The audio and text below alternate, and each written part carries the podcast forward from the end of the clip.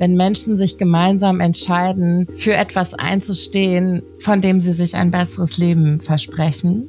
Diese Gemeinsamkeit dann zusammen das einzufordern und wirklich auch zusammenzustehen und gemeinsam laut zu sein, ja, mit Trillerpfeife. Ähm, das, das ist das Ausleben dieser Autonomie, die ich angesprochen habe, die es, finde ich, wirklich auch als Freiheitsrecht geltend macht. Es, es, es geht um, um Gemeinsamkeit, um ein gemeinsames Einstehen für ein besseres Leben für abhängig Beschäftigte. Und das sind sehr, sehr kraftvolle und schöne Momente tatsächlich. Grundgesetzlich. Grundrechte hier und jetzt.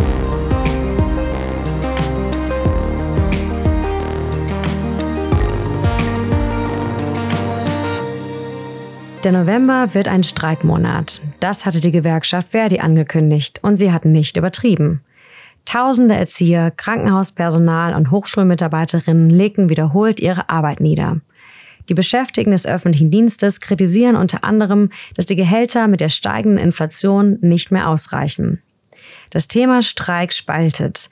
Gewerkschafter und Betroffene sagen, Streik ist ein wichtiges politisches Instrument. Es ist unabdingbar, um Arbeitnehmerinnenrechte durchzusetzen. Arbeitgeber hingegen kritisieren, Streik ist ein illegitimes Druckmittel. Verbraucherinnen sind oftmals bloß genervt. Doch was sagt eigentlich das Grundgesetz? Ich bin Janina Zillikens-McFadden und diese Frage kann ich nicht allein beantworten. Denn obwohl ich Öffentlichkeitsarbeit für die Gesellschaft für Freiheitsrechte mache und deshalb tagtäglich mit Recht umgeben bin, bin ich trotzdem Juralaien. Deshalb habe ich mir Unterstützung von Professor Dr. Johanna Wenkebach geholt. Johanna ist seit Juni 2023 Professorin für Rechtswissenschaften mit Schwerpunkt Arbeitsrecht an der University of Labour in Frankfurt am Main.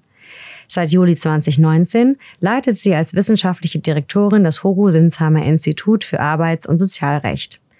Dieses Institut gehört der arbeiternahen Hans-Böckler-Stiftung an. Außerdem ist sie ehrenamtliche Richterin am Bundesarbeitsgericht.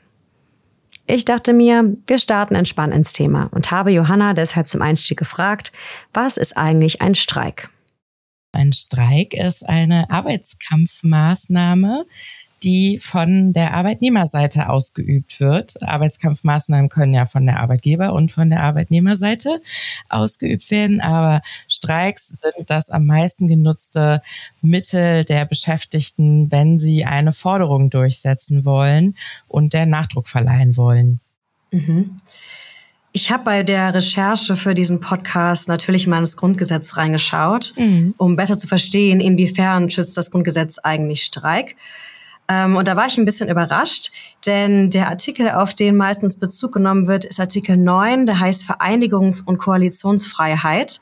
Und im Absatz 3, ich lese es mal kurz vor, heißt es, das Recht zur Wahrung und Förderung der Arbeits- und Wirtschaftsbedingungen Vereinigungen zu bilden, ist für jedermann und für alle Berufe gewährleistet. Da war ich etwas überrascht, weil da von Streik eigentlich gar nicht die Rede ist. Steht gar nichts. Ne? Da steht auch gar nichts von Tarifvertrag.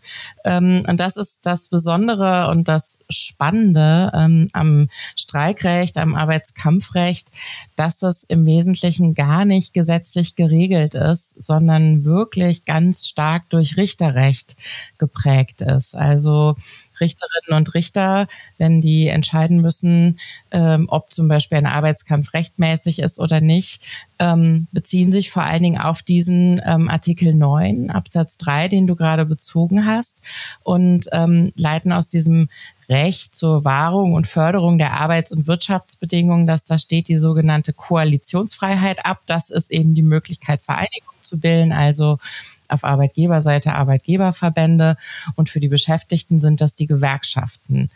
Und das Bundesverfassungsgericht und das Bundesarbeitsgericht haben natürlich erklärt, dass das Recht, Vereinigungen zu bilden, um dann die Arbeits- und Wirtschaftsbedingungen miteinander zu regeln. Also das sind bei uns dann die Tarifverträge dass das für die Arbeitnehmerseite wirklich wenig bringt, wenn sie nicht auch streiken dürfen, also zu Arbeitskampfmaßnahmen greifen dürfen. Ähm, es gibt diesen berühmten Satz, dass Tarifverhandlungen ohne ein Streikrecht eigentlich nur kollektives Betteln wären. Das macht eben ziemlich schön deutlich, dass die Gerichte anerkennen, wow, wir haben sehr ungleiche Verhältnisse in der Arbeitswelt, denn den einen gehören die Unternehmen und die Produktionsmittel. Ähm, die könnten eigentlich sehr viele Entscheidungen, die die Menschen aber sehr, sehr direkt in ihrem Leben und ihren Existenzgrundlagen betreffen, alleine ähm, treffen. Und äh, um da einen Ausgleich zu schaffen, braucht es eben den Streik, damit auf Augenhöhe verhandelt werden kann. Also der Streik ist das Mittel, mit dem dieses Ungleichgewicht ausgeglichen werden soll zwischen Arbeitnehmer- und Arbeitgeberseite. Genau, das ist ganz wichtig und das ist für mich, so erlebe ich das tatsächlich auch, äh, deswegen ein Ausdruck von Autonomie. Ja, es ist ein Freiheitsrecht ähm, und es ist auch ganz wichtig, das so zu verstehen, ähm, dass die Gewerkschaften zum Beispiel nicht durch einen Katalog von gesetzlich geregelten oder vorgeschriebenen Möglichkeiten, was ist jetzt ein zulässiger Streik, was für Arbeitskampfmaßnahmen darf man ergreifen. Ähm, das ist eben nicht der Fall, sondern es gibt wirklich die Freiheit, ähm, Kampfmittel zu wählen, auch übrigens neue zu erfinden. Die Arbeitswelt verändert sich ja.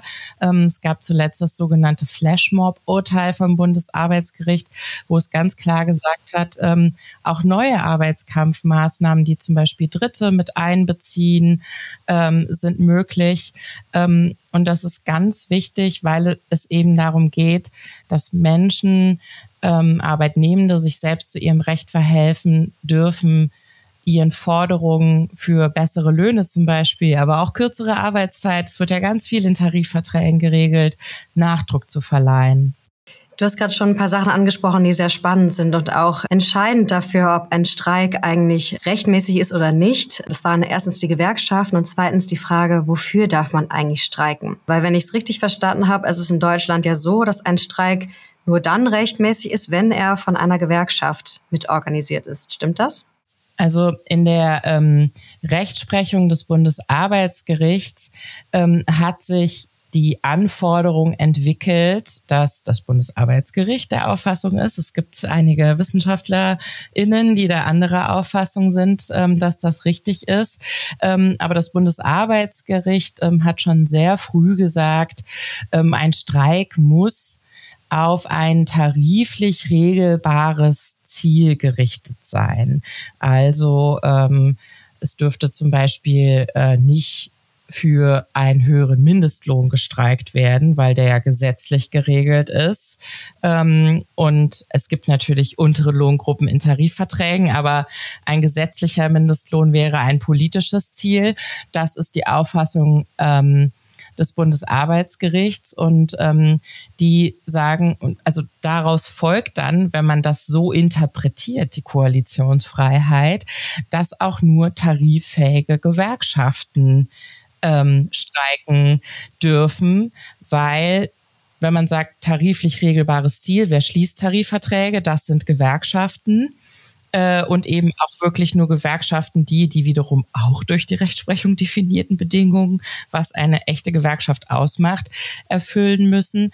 Ähm, und ähm, das wird aber von einigen WissenschaftlerInnen, wie ich finde, zu Recht als zu enge Auslegung der Koalitionsfreiheit aus Artikel 9 definiert. Und wir haben ja auch Völkerrecht, zum Beispiel die Europäische Menschenrechtskonvention, die das nicht so eng definiert, ähm, was eben dazu führt, dass äh, man in Ländern wie in Frankreich äh, viele hunderttausende Menschen zum Beispiel für die Rententhematik auf der Straße sieht. Und das sind eben nicht nur Demonstrationen, sondern tatsächlich auch Streiks. Also Leute verweigern ihre Arbeit an diesen Tagen. Das ist ja der Unterschied zu einer Demo. Ja, glaubst du, dass das der Grund ist, warum die Streikzahlen in Deutschland im Vergleich zu, das ist gerade schon angesprochen, Frankreich oder auch Italien recht gering sind, weil es eigentlich rechtlich sehr rigide ist, wofür man streiken darf und wofür eben nicht? Also ich glaube, dass ist nicht so leicht zu vergleichen, weil doch die Systeme, welche Funktionen Gewerkschaften haben und wie die Arbeitsbeziehungen in den Ländern geregelt sind, sehr unterschiedlich sind. Es ist in den letzten Jahren ja auch Rücksicht genommen worden auf die Corona-Situation. Also man sieht, dass die Streikzahlen jetzt wieder zunehmen. Ähm, ich bin mal gespannt, wie sich das entwickelt mit äh, der zunehmenden Inflation und dem Druck ähm, dass Menschen einfach ihre Mieten und Stromrechnungen nicht mehr bezahlen können. ähm, weil das sind ja Forderungen, die sich nach Streiks, also nach denen sich Streiks auch richten. Also es gibt ja eigentlich genug Themen, über die man in der Arbeitswelt streiten kann, ähm, die tariflich regelbar sind. Ähm, deswegen glaube ich, dass ähm, andere wichtige Faktoren auch eine Rolle spielen, die gerne in den Debatten ausgeblendet werden, wie zum Beispiel diese ganzen neoliberalen Reformen des Arbeitsrechts, die Leiharbeit möglich gemacht haben, die Werkverträge möglich gemacht haben, weil das führt nämlich dazu, dass in einem Betrieb Menschen arbeiten, die unterschiedliche Arbeitgeber haben, die vielleicht sogar an unterschiedliche Tarifverträge gebunden sind oder gar keine Tarifverträge haben, weil sie Scheinselbstständige sind, die dann nicht gemeinsam streiken können. Und ähm, wir haben leider auch sehr viele Bereiche, ähm, die Pflege zum Beispiel ist einer davon, wo es sehr kleine Betriebe gibt, ähm, wo es wirklich auch schwierig ist, Menschen zu mobilisieren. Denn was nicht übersehen werden darf, man muss ja, wenn man als Gewerkschaft zu einem Streik mobilisiert, die Menschen auch hinter der Forderung vereinigen und dazu bringen, sich in einem Konflikt, der wirklich auch heftig werden kann, gegen den eigenen Arbeitgeber zu stellen. Ähm, das fordert Menschen etwas ab und ähm, deswegen finde ich es schön, dass wir hier über Streik reden, weil ich es doch sehr erschreckend finde, wie es immer wieder gelingt, äh, Streik als so etwas sehr Verwerfliches darzustellen in öffentlichen Debatten. Ja, und gerade die Tatsache, dass man für politische Ziele nicht streiken darf, beziehungsweise dass das jedenfalls etwas ist, was das Grundgesetz nicht schützt und wo es auch eine aktuelle Debatte gibt aufgrund interessanten Ereignisses, was ich kurz zusammenfassen will. Im März dieses Jahres hat die Gewerkschaft Verdi gemeinsam mit der Klimabewegung Fridays for Future einen sogenannten gemeinsamen Aktionstag veranstaltet, so haben sie es genannt. Was eigentlich bedeutet hat, dass auf der einen Seite eine Klimademonstration stattgefunden hat und auf der anderen Seite ein Streik der Beschäftigten des öffentlichen Nahverkehrs. Und die Idee war, damit auf die Relevanz des öffentlichen Nahverkehrs für die Bekämpfung der Klimakrise hinzuweisen. Und das war sehr geschickt eigentlich, ist aber bei allen nicht, äh, nicht so gut angekommen oder nicht bei allen so gut angekommen, so rum. Äh, so sagt es zum Beispiel der Hauptgeschäftsführer der Bundesvereinigung der deutschen Arbeitgeberverbände, Steffen Kampeter. Es sei eine gefährliche Grenzüberschreitung, also eine Ausdehnung des Grundrechts auf Streiks. Wie siehst du das? ja, das ist der Job von Herrn Kampeter. Ähm, äh, bei der Bundesvereinigung der Arbeitgeber jeden Streik als unverhältnismäßig und am besten gleich auch rechtswidrig zu verurteilen. Und es gehört definitiv auch immer zu Arbeitskämpfen dazu. Ähm, jede Seite wirbt bei der Gesellschaft um Verständnis für ihre Position. Und ich habe ja eben schon gesagt, dass es entscheidend ist, Menschen zu mobilisieren, überhaupt für diese Auseinandersetzung bereit zu sein und sich einzubringen in wirklich auch konfliktreiche Situationen, vielleicht auch den Gegenwind auszuhalten von, sagen wir mal, bei Bahnstreiks, Bahnkundinnen und Kunden, die sagen, öh, warum fährt meine Bahn nicht? Oder wenn in Kitas gestreikt wird, ähm, frustrierte Eltern, die sagen, toll, jetzt kann ich auch nicht zur Arbeit gehen.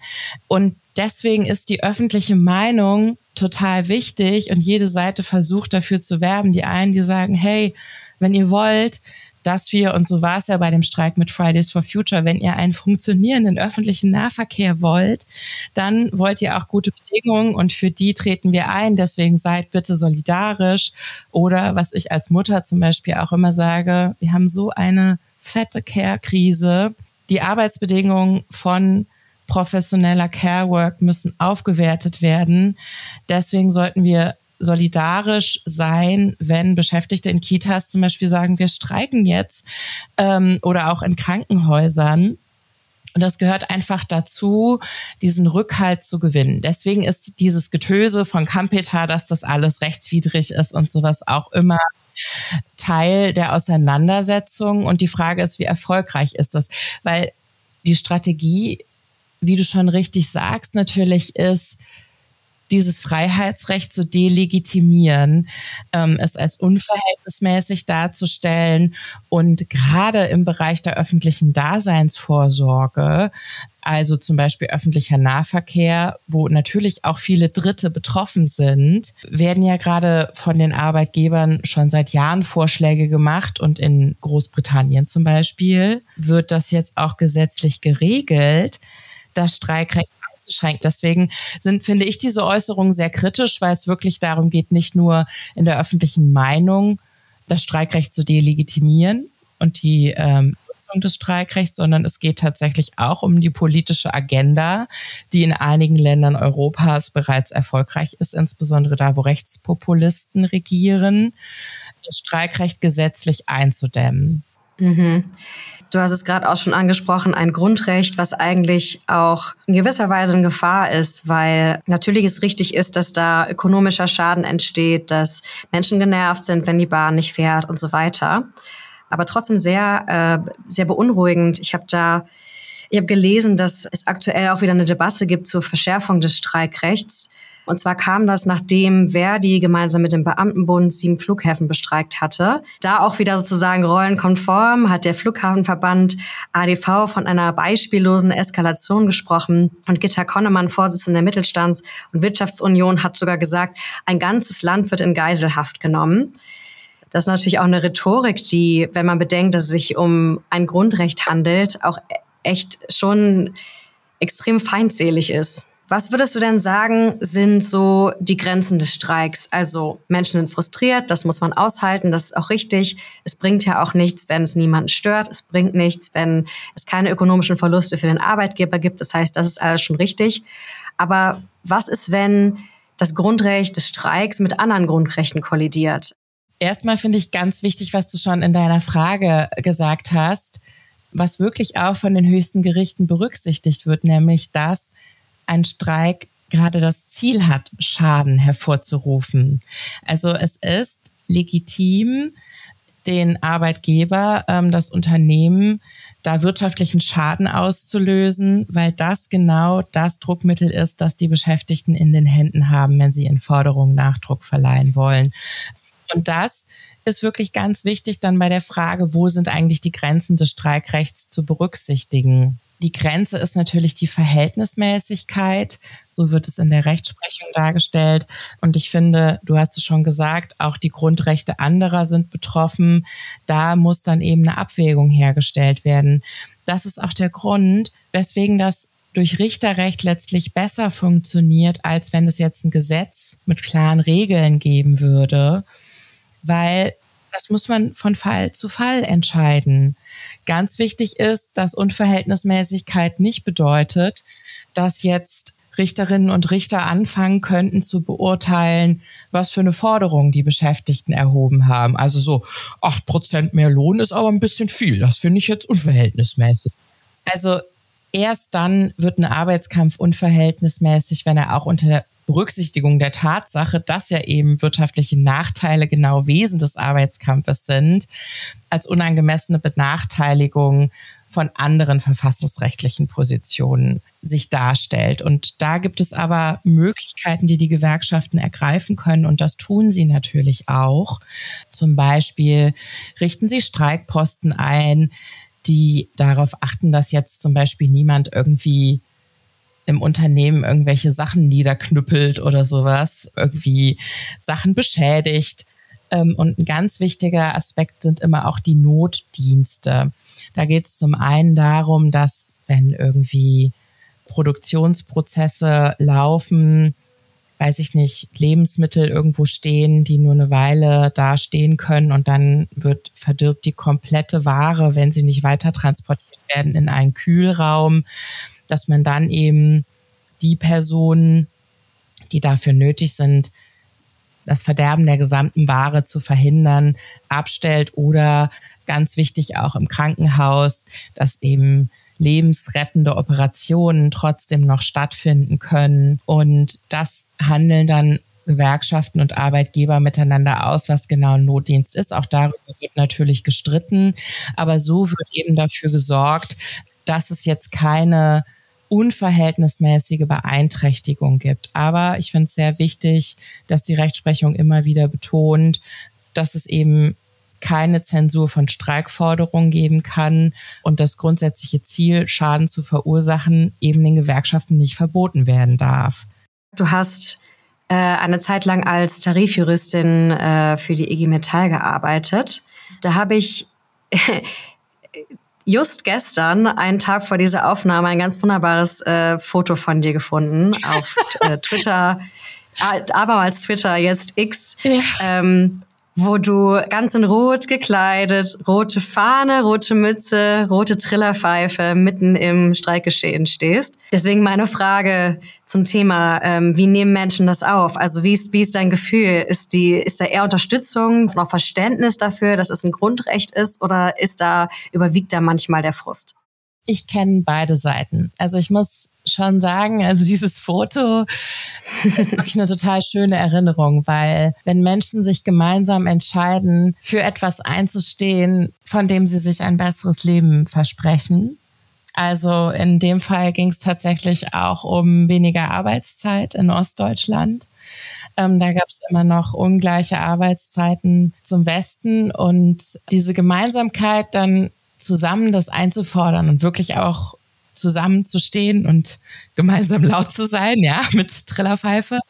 Ähm, das, das ist das Ausleben dieser Autonomie, die ich angesprochen habe, die es, finde ich, wirklich auch als Freiheitsrecht geltend macht. Es, es, es geht um, um Gemeinsamkeit, um ein gemeinsames Einstehen äh, für ein besseres Leben für abhängig Beschäftigte. Und das sind sehr, sehr kraftvolle und schöne Momente tatsächlich.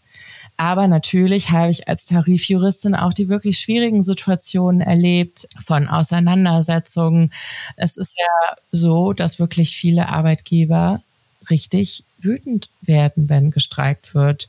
Zum Teil dann auch unfaire Mittel ergreifen und es da wirklich, ähm, also es fängt ja schon damit an, dass eigentlich verhindert wird, dass Menschen sich überhaupt gewerkschaftlich organisieren. Ne? Also bevor man dahin kommt, so weit zu sein, ein, äh, zu einem Streik aufzurufen, muss man ja erstmal überhaupt Menschen dazu bewegen, sich zusammenzutun, sich gemeinsam hinter eine Forderung zu stellen, vielleicht eine Forderung zu erarbeiten und dann auch die Menschen zusammenzubekommen, die sagen, ja, wir sind bereit zu streiken. Und äh, meistens wird ja schon in diesem Prozess interveniert mit Aushängen, wo gesagt wird, äh, völlig verrückt und die treiben uns in den Ruin. Wenn ihr das fordert, dann machen wir die Filiale hier dicht. Dann gibt es Menschen, die befristet beschäftigt sind, die Angst haben, dass wenn sie sich mit einer Gewerkschaftsfahne zeigen, dass ihr Vertrag nicht verlängert wird. All diese Arten von Druck, auf Menschen haben eine Wirkung. Ja, das auch nochmal in Bezug auf deine Frage von vorhin, warum wird eigentlich so wenig gestreikt? Befristete Arbeitsverträge sind ein sehr effektives Mittel, um Streiks zu verhindern. Denn ne, äh, man muss auch sich trauen, von diesem Freiheitsrecht Gebrauch zu machen. Gehen wir noch mal kurz rein, weil der letzte Halbsatz des Absatzes 3 heißt ja, ist für jedermann und für alle Berufe gewährleistet. Trotzdem gibt es eine Gruppe, die eigentlich gar nicht streiken darf. Ja, nicht nur eine leider. Äh, es gibt zum einen die Beamten und Beamtinnen. Da führt gerade die GEW, die Gewerkschaft für Erziehung und Wissenschaft, äh, vom Europäischen Gerichtshof für Menschenrechte ein Verfahren gegen die Bundesrepublik Deutschland, weil in der Bundesrepublik Deutschland gibt es die hergebrachten Grundsätze des Berufsbeamtentums. Das ja. heißt wirklich. Das ist die in Artikel 33 Absatz 5. Genau. Und für die juristischen äh, Spezies ähm, und aus denen äh, wird eben von den Gerichten in Deutschland abgeleitet, dass das eben bedeutet, ähm, gesetzlich geregelt sind die Arbeitsbedingungen von Beamtinnen und Beamten und dann kann nicht gestreikt werden. Und da warten wir jetzt mit großer Spannung auf das Urteil des Europäischen Gerichtshofs für Menschenrechte. Jetzt gerade ist der Status quo der Rechtsprechung, dass es Streikverbot für Beamtinnen und Beamte rechtmäßig ist. Und dann ähm, ist es zum Beispiel auch bei den Vertragsärzten so, ähm, dass da gesagt wird, dadurch, dass das kassenärztliche System gesetzlich so ausgestaltet ist äh, und es da vor allen Dingen um die Patientenversorgung geht, dürfen Vertragsärzte Ärzte nicht äh, streiken. Das ist auch noch so eine Gruppe. Ah, okay. Nochmal kurz zu den Beamten und Beamtinnen. Du hast gerade schon gesagt, es ist nicht die erste äh, Klage, die ähm, dagegen eingereicht wurde. Das Bundesverfassungsgericht hat 2018 entschieden, dass das Streikverbot für Beamte und Beamtinnen verfassungsgemäß ist. Und doch gibt es ja einige, die sagen, zum Beispiel auch die, ähm, die Vize vom ähm, Deutschen Gewerkschaftsbund, Elke Hanak, die sagt, Streiken ist ein Grund- und Menschenrecht, also warum Menschen ausschließen. Genau, und ähm, was ich auch wichtig finde, ist, das ist auch nochmal der Zusammenhang zu dem politischen Streik. Wir leben ja erstmal in Zeiten, in denen die Demokratie in Gefahr ist, finde ich, kann man inzwischen durchaus so formulieren. Ähm, und es ist eben wirklich auch urdemokratisch, sich in einer Gewerkschaft zu engagieren und den Forderungen der Gewerkschaft auch Nachdruck zu verleihen, indem man sich an einem Streik beteiligt, sich an den Prozessen ähm, in Bezug auf die Regelung von Arbeitsbedingungen zu beteiligen. Und das trifft jetzt, betrifft jetzt weniger die Beamten und stärker nochmal diesen Bereich politischer Streik. Wir haben natürlich auch viele Bereiche, in denen gesetzliche Regelungen ganz entscheidend den Rahmen setzen für Arbeitsbedingungen, ja, der ganze Bereich Gesundheitsvorsorge, Pflege. Und da sieht man dann jetzt zunehmend, dass die Arbeitgeber sagen, hier darf gar nicht gestreikt werden, weil das ist ja gesetzlich geregelt. Also, dass so in Richtung politischer äh, Streik argumentiert wird, um eben Streikmaßnahmen einzuschränken.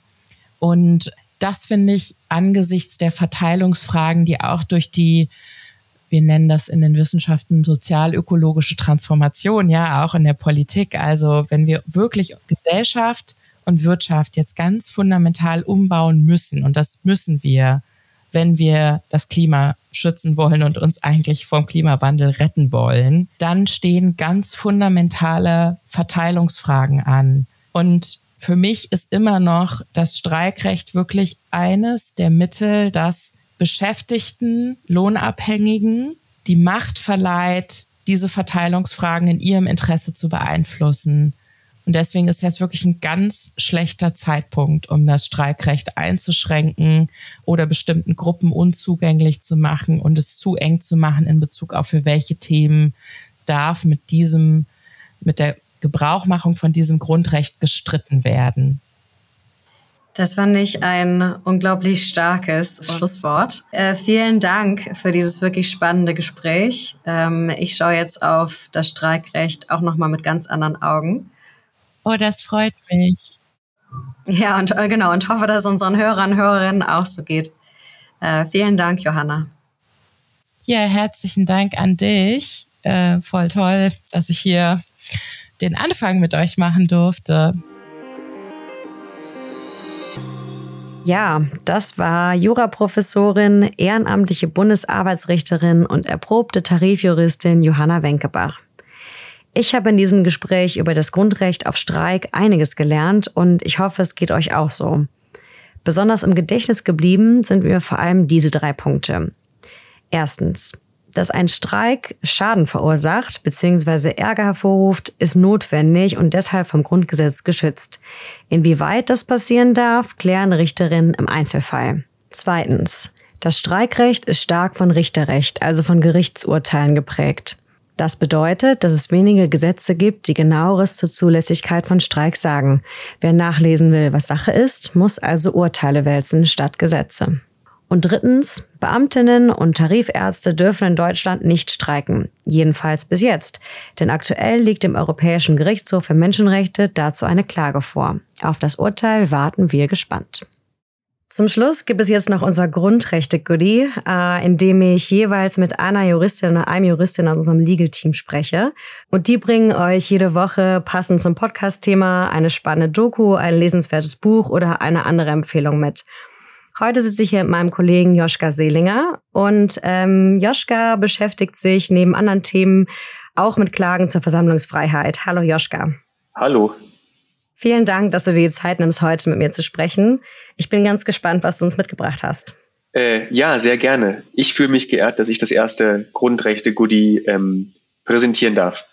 Und zwar ähm, habe ich mitgebracht eine Folge des Podcasts Justitias Töchter. Das ist der Podcast vom Deutschen Juristinnenbund.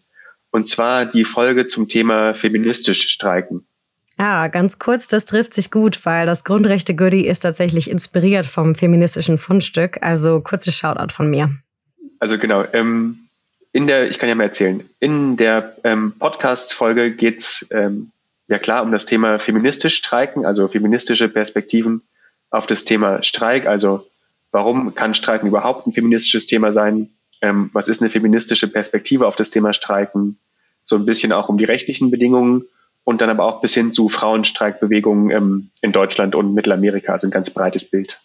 Gibt es da eine Bewegung oder eine Figur, die dir besonders hängen geblieben ist? Hm, mir sind vielleicht äh, zwei Sachen besonders hängen geblieben. Das eine war die Frauenstreikbewegung in Argentinien in den 1990er Jahren. Da sind dann ähm, Frauen also eher als Demonstration auf die Straße gegangen und haben gegen Femizide demonstriert, also gegen Morde an Frauen. Also in einem für sie selbst ganz gefährlichen Umfeld sind sie für ihre Rechte eingetreten und das fand ich äh, mutig und ähm, inspirierend. Und ähm, zum Schluss ging es auch noch um, um den Streik in der Pflege in Deutschland von ein paar Jahren. Ähm, da haben äh, Frauen in der Pflege gestreikt unter dem Motto, ohne uns geht gar nichts. Und habe dann darüber auch selbst ein Doku gedreht. Das fand ich auch sehr berührend. Das klingt auf jeden Fall nochmal nach einer Perspektive, die sich lohnt, sich anzuhören. Also klare Hörempfehlung von dir. Ja, von mir klare Hörempfehlung. Cool, dann nochmals vielen Dank. Und äh, ja, dann sind wir schon am Ende unseres Grundrechte-Goodies und damit auch am Ende unserer ersten Folge angekommen. Ja, jetzt ähm, bleibt mir eigentlich auch nur noch Danke zu sagen, und zwar den Hörerinnen und Hörern, die heute dabei waren. Ähm, ich hoffe, es hat euch gefallen. Und wenn es euch gefallen hat, dann würde uns es total helfen, wenn ihr eine gute Bewertung schreibt oder den Podcast abonniert. Dann verpasst ihr auch die nächste Folge nicht. Die kommt nämlich in drei Wochen. Falls ihr weiteres Feedback habt oder Themen, die ihr spannend findet, dann schreibt uns eine Mail an grundgesetzlich.freiheitsrechte.org. Bis bald.